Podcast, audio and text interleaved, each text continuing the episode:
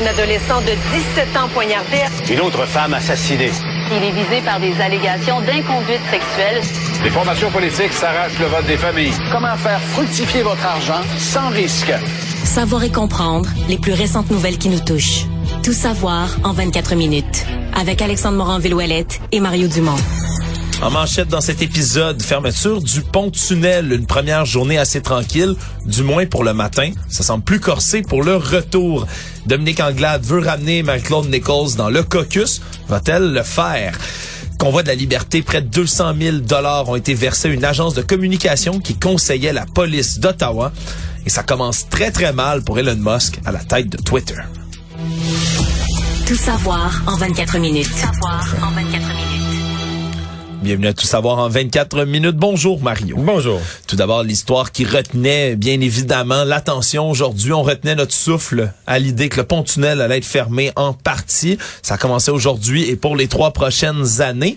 Et l'heure de pointe ce matin euh, n'a pas été aussi pire qu'escompté, Mario. Non, moi je suis parti 20 quelques minutes plus tôt de la maison. Oui, mais t'empruntes pas le pont-tunnel, par contre. Non, j'emprunte le pont Jacques-Cartier, mais... Mais l'impact techniquement, techniquement, c'est la première victime. Je veux dire, si ça déborde au pont-tunnel, si les gens veulent éviter le pont-tunnel, le premier pont tu pars vers l'ouest, le premier pont sur ton chemin, c'est le pont Jacques-Cartier. Le premier que tu peux contourner, c'est le pont Jacques-Cartier. Donc moi, j'étais très inquiet. Je me disais, ça va être le bordel. Depuis qu'ils ont annoncé, depuis des années qu'ils ont annoncé les, les travaux au pont-tunnel, je me suis toujours fait l'idée que ça allait être le bordel sur Jacques-Cartier. Ça n'a pas été le cas ce matin. Sauf que... Mais ouais, c'est ça. C'est pas un vrai matin. C'est pas un vrai matin selon les divers experts, même du côté du ministère des Transports du Québec. On dit, le lundi, habituellement, c'est une journée qui est très privilégiée pour le télétravail. La plupart des gens qui décide de faire lundi, vendredi. C'est ça, le vendredi, comme ça tu rentres mieux dans ta fin de semaine. Le lundi, tu peux, ça de récupérer aussi tes deux journées de congé. Plus le fait que on a fait peur aux gens. Là, veux dire, ça fait une semaine les médias qu'on parle de ça. Donc, on veut dire, on a fait peur aux gens avec ce lundi. Avec déjà que le lundi, t'as moins de monde sur les routes. Là, t'as un lundi où les gens se sont fait dire, écoute ben, mets-toi pas sa route. Ça va être l'enfer. Va en télétravail, prends congé, n'importe quoi. Alors, je pense qu'il y a beaucoup de gens qui ont dit, garde, on va, on, va laisser passer cette journée-là. On va voir de quoi ça a l'air. Alors déjà demain matin, je suis quand même inquiet là, qu'il y avoir plus de gens. Puis il y a tous ceux qui vont avoir écouté les nouvelles aujourd'hui puis qui vont avoir dire bah pas, pas si pire. Ah, finalement, les gens ont décidé de se tourner vers les transports en commun. Moi, je peux prendre ma voiture. Le problème aussi, Mario, c'est le nombre de voies hein, pour ressortir du tunnel. Oui, ce soir, ça c'est ben, moins drôle. C'est exactement. Puis de ce que je me souviens, Mario aussi, c'est deux voies dans un sens, une de l'autre. Puis le sens à une, je pense, c'est pour sortir le pour soir. Donc là, ce soir, il y a une voie, une seule voie par le tunnel pour quitter Montréal. Mais c'est pas juste pour quitter Montréal, parce que t'as toute la circulation de transit, t'as des gens qui arrivent de la 40. Donc là, ce que je crois voir, c'est que c'est congestionné. Tu sais, tout le tunnel, toute la 25 derrière le tunnel, et chaque côté de la 40 pour essayer, ça commence déjà à ralentir. Donc là, ça, ressemble à quelque chose d'un peu plus euh, un peu plus complexe. Ouais, puis on va continuer de suivre ça là, du côté du centre intégré de gestion de la circulation, là, qui est l'espèce de centre de commandement de toute la circulation, de la gestion du trafic, qui a été visité d'ailleurs par la Geneviève Guilbeault, la nouvelle ministre des Transports, de la mobilité durable, qui était là, qui, était là ce matin avant le lever du soleil. Exact, pour venir superviser les opérations, mais c'est certain que on risque dans les prochains jours de voir ben, s'il y a des failles où elles sont, est-ce que c'est des, des, des problèmes de transport en commun qui sont observables, ça reste à voir, mais disons c'est une première, un, premier départ plus tranquille qu'on espérait. Mais, une chose qu'on a noté, ouais, pour le retour, on va voir. Une chose qu'on a noté ce matin quand même, c'est que le transport en commun, c'était plus que tranquille. Les nouvelles navettes, bien qu'elles soient gratuites, et bien que les gens qui les ont utilisées ont été extrêmement satisfaits, on entend juste du positif. Euh, tu sais, ça passe, il, il dépassait tout le monde. Il passe sur l'espèce de voie, réservée. Il y a une voie réservée, mais qui passe devant tout le monde. pas dans le tunnel. Dans le tunnel, il n'y a plus de voie réservée. Mais quand t'es rendu au tunnel, t'es es rendu. là. C'est l'accès au tunnel qui est long. Donc là, ils ont une voie réservée. Et, euh, mais il y avait personne. Là. Il y avait les, les, stationnements incitatifs étaient quasi. Il y avait du monde un petit peu, mais c'était quasiment vide. Et on a euh, augmenté de beaucoup la capacité de ces stationnements-là aussi. Mais là, la ministre Guilbeault, elle s'en fait un point positif. Elle dit, regardez, là, ça prouve que ce matin, c'est fluide.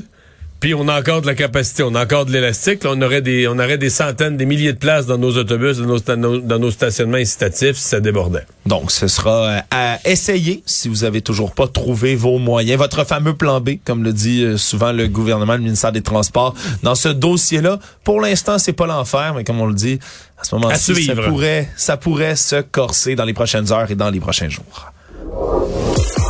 l'actualité. Tout savoir en 24 minutes.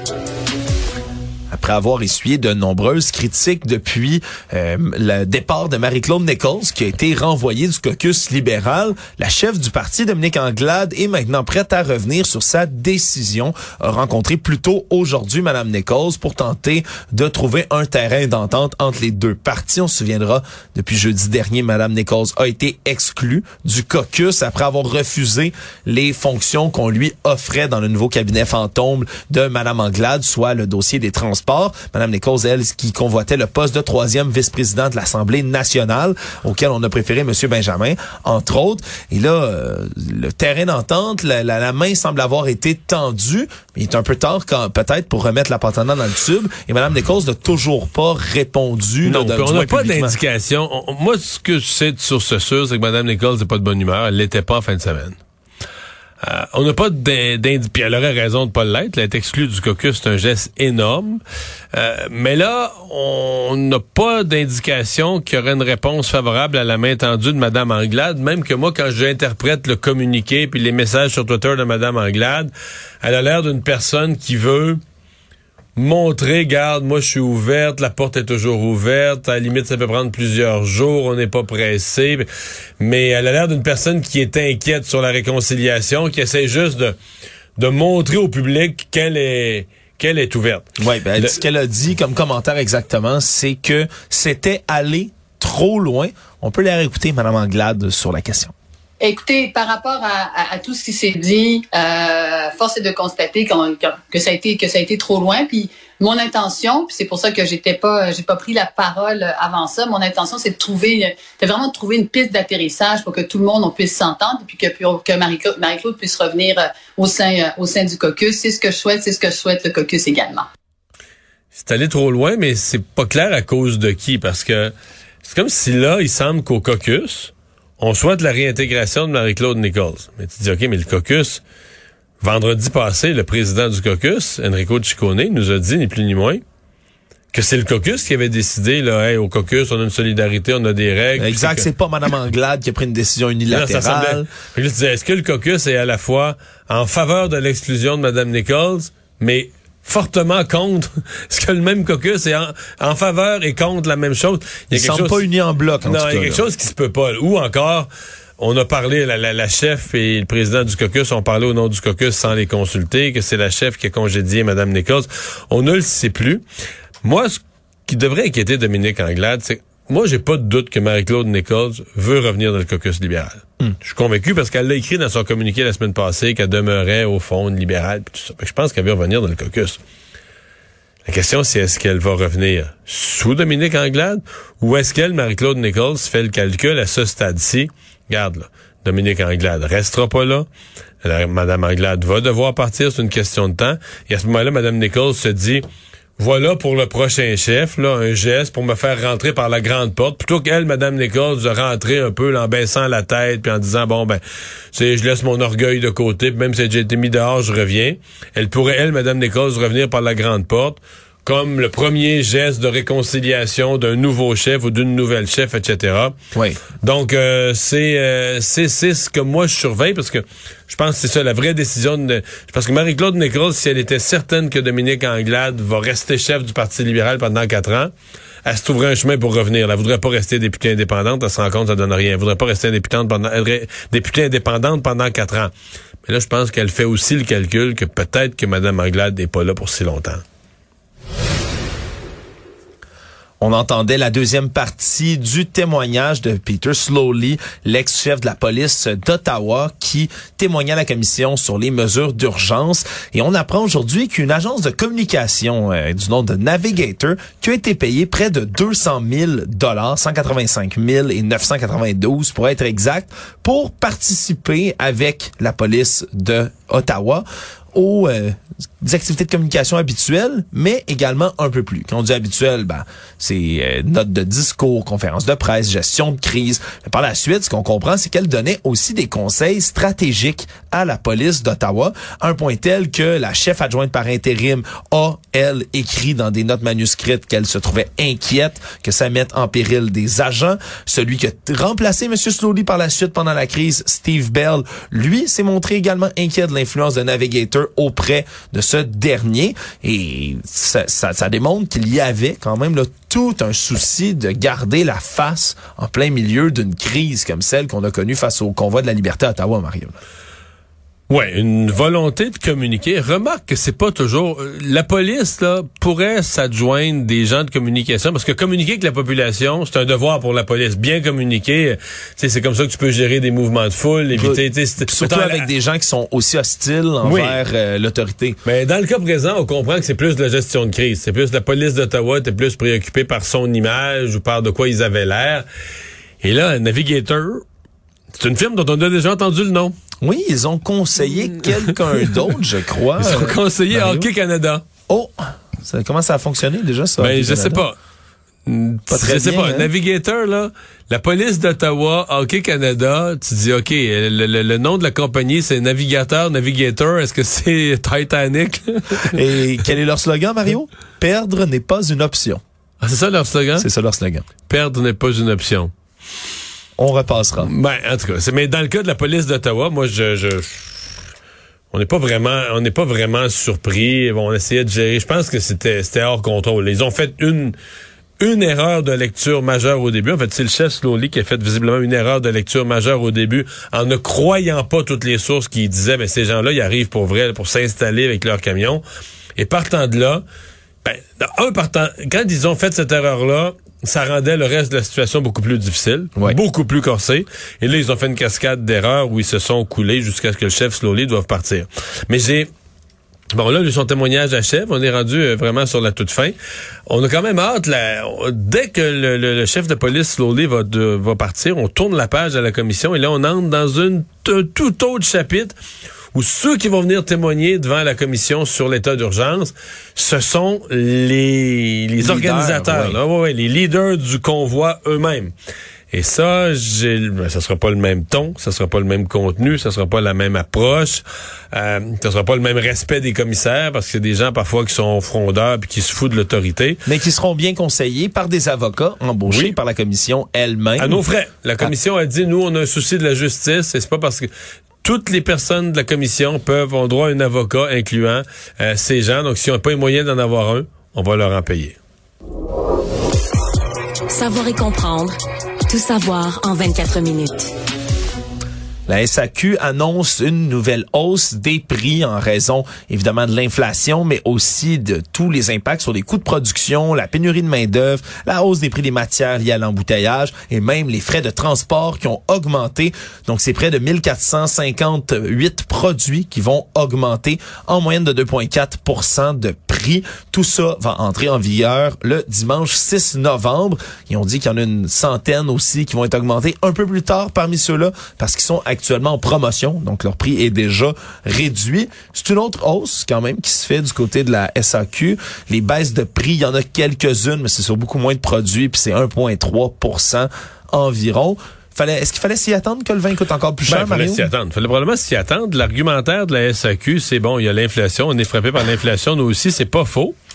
La seule affaire, c'est que... On paye déjà cher, me semble. Ben, on paye déjà cher, mais plus de la moitié du prix, c'est pas moi, je crois ça, là, que euh, le, que ce soit au vignoble, il y a des augmentations de prix, les carburants, les engrais, tout augmente, la main-d'œuvre, euh, dans tous les pays du monde, le coût de main-d'œuvre augmente. Mais nous, notre vin, là, la moitié, plus que la moitié du prix, c'est ni de la main-d'œuvre, c'est juste de la taxe. Hmm. C'est juste la... Alors là, ça veut dire que quand tu augmentes comme ça, c'est que tu augmentes la bouteille, mettons, de 2,5 Tu dis, OK, tu pas juste, tu augmentes aussi la portion taxe, là. Ouais. C'est là que je me pose des questions. On dit, OK, la SAQ, euh, le, sur, mettons, une bouteille à 20 pièces là, ben, il y a à peu près 8 piastres. La bouteille de vin, c'est maximum 8, là. Le reste, l'autre 12, c'est la, ce qu'on appelle la, la surfacturation de la SAQ, le profit de la SAQ, la taxe. Tu peux lui donner le, nom que tu veux parce que dans le fond, c'est une contribution au gouvernement, une contribution à l'État, une contribution au trésor public. Une taxe au Alors là-dessus, il n'y a pas eu d'inflation vraiment. C'est pas, pas comme un coût de production, c'est pas comme du coût de transport. Alors c'est qu'on a on, semble profiter euh, de ça pour augmenter l'ensemble du prix, donc potentiellement l'ensemble des profits de la SAQ, ce sera à voir. Ouais, et toujours dans le milieu du vin, Mario, on a une annonce aujourd'hui qui a été faite par l'Organisation internationale de la vigne et du vin. Et si on cherchait une raison pour s'attaquer au dérèglement climatique, Mario en voici une. On attend en 2022 des productions de vin sous la moyenne des 20 dernières années. Dans le passé, on parle d'environ 260 millions d'hectolitres cette année qui devront être ramassés environ. Et habituellement, on est beaucoup plus haut. La moyenne, c'est 270 de ces millions À cause des sécheresses, à cause de... Oui, sécheresse entre autres, parce qu'on parle là, des, c'est des données qui ont été recueillies autour de 29 pays qui représentent 91% de la production mondiale quand même. Hein. Hmm. C'est dans peu de pays sur le globe, on se rend compte qu'on fait autant de vin. C'est surtout en Europe. L'Italie, la France, eux, ont eu des meilleures années que prévu, malgré les, les chaleurs qu'il y a eu en oh, Europe. ça a baissé? parce que c'est les deux premiers. L'Espagne, qui est troisième dans le trio, on dit que la sécheresse, le manque d'eau dans certaines régions, ça a fait chuter de près de 12 les récoltes. Et pire encore, c'est la Grèce, 29% que ça a chuté de production de vin cette année en raison de la chaleur extrêmement forte. Le, le, prix des vins espagnols risque d'augmenter alors que c'était parmi les meilleurs achats, les meilleurs rapports qualité-prix à la SAQ. Pas une bonne nouvelle.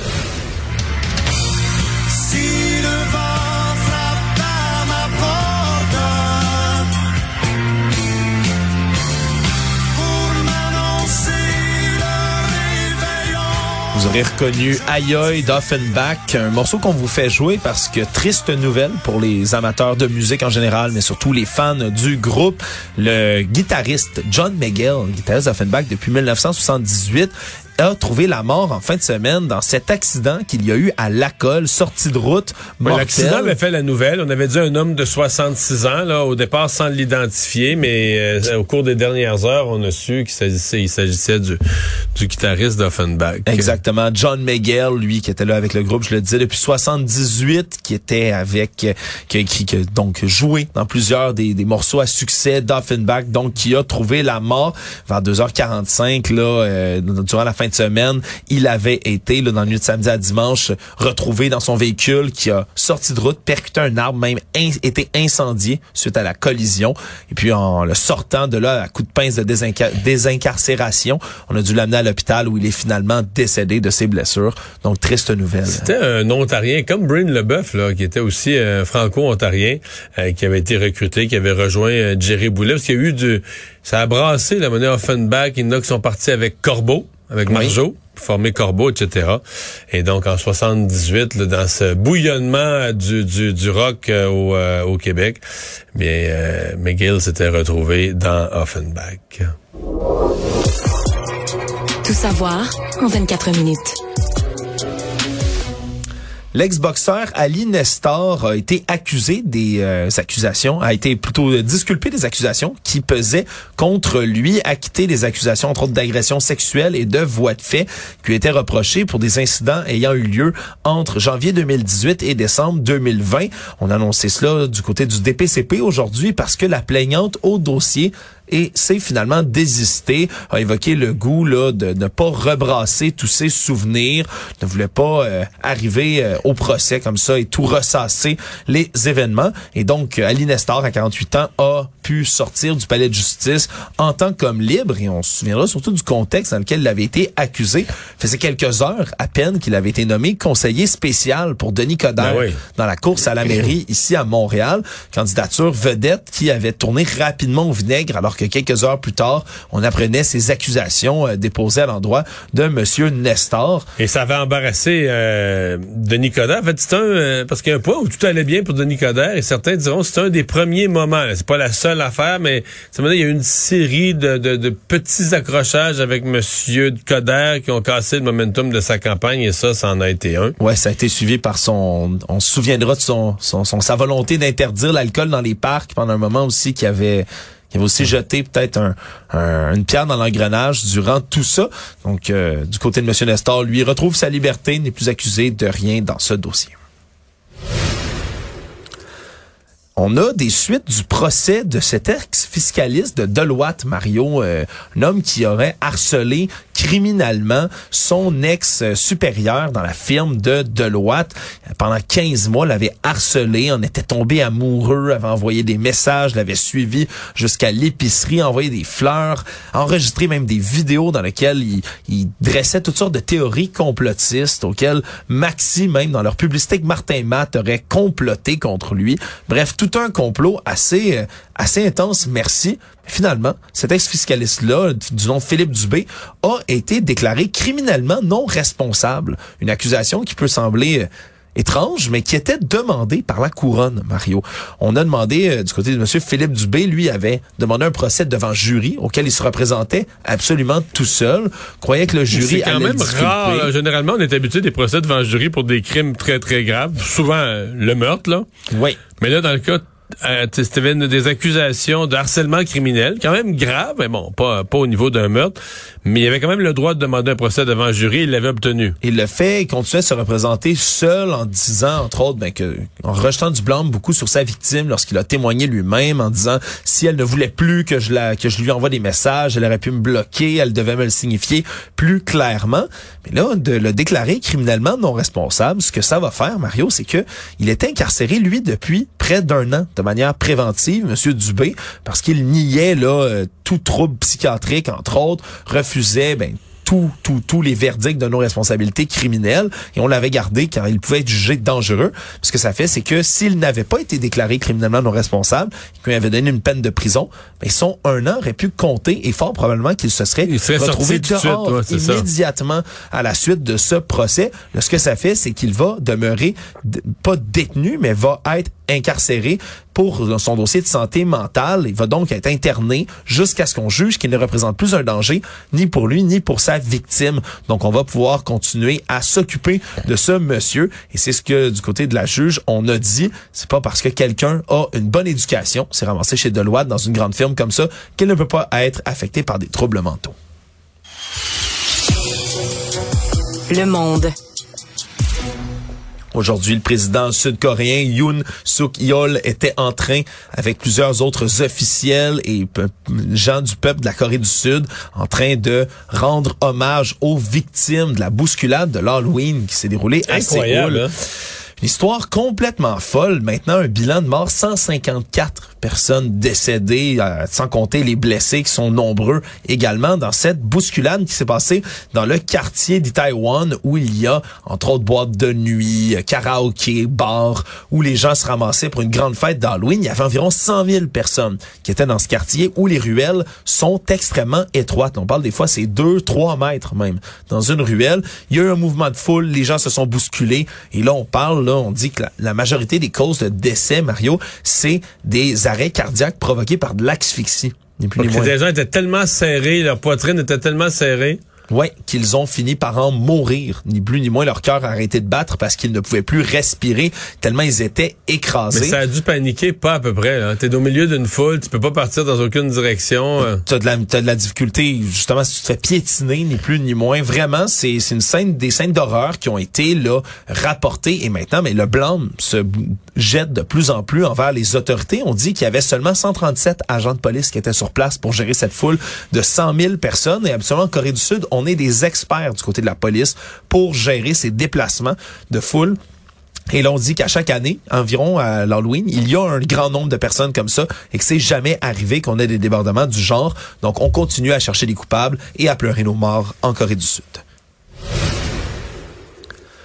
Finalement, Mario, on a beaucoup parlé de cet achat d'Elon Musk de Twitter qui a fini par être concrétisé. Et là, dans sa première euh, fin de semaine, disons, aux commandes de Twitter, ça n'a pas très bien commencé pour Monsieur Musk qui a repartagé, moins de 72 heures après son accession au grand trône de l'oiseau bleu, repartagé une théorie complotiste, Mario. Un article qui pointait au Santa Monica Observer, un journal, on va l'appeler comme ça, souvent de droite, qui est connu pour repartager des théories complotistes, qui alléguait tout sortes de mensonges sur l'attaque qu'il y a eu contre le mari de Nancy Pelosi, Paul Pelosi, en disant que ce serait peut-être une querelle d'amoureux avec l'homme qui l'a tenté de presque de le kidnapper, de le tuer avec un marteau. Donc, une, une théorie complètement fumeuse a fini par retirer son tweet tout de suite après. Disons que ça fait pas très bonne figure. Ça fait pas très ça. Donc, il a retiré, il a effacé son propre tweet, là. Il a mis un tweet, il a effacé son propre tweet, et là, évidemment, dans les deux cas, il peut pas triompher. Toutes les personnes des, des sphères très à droite des États-Unis qui applaudissent son retour, on dit voilà, Elon Musk retire son tweet, ça montre qu'il est en train de plier face à la horde de, de gens de gauche radicaux déchaînés.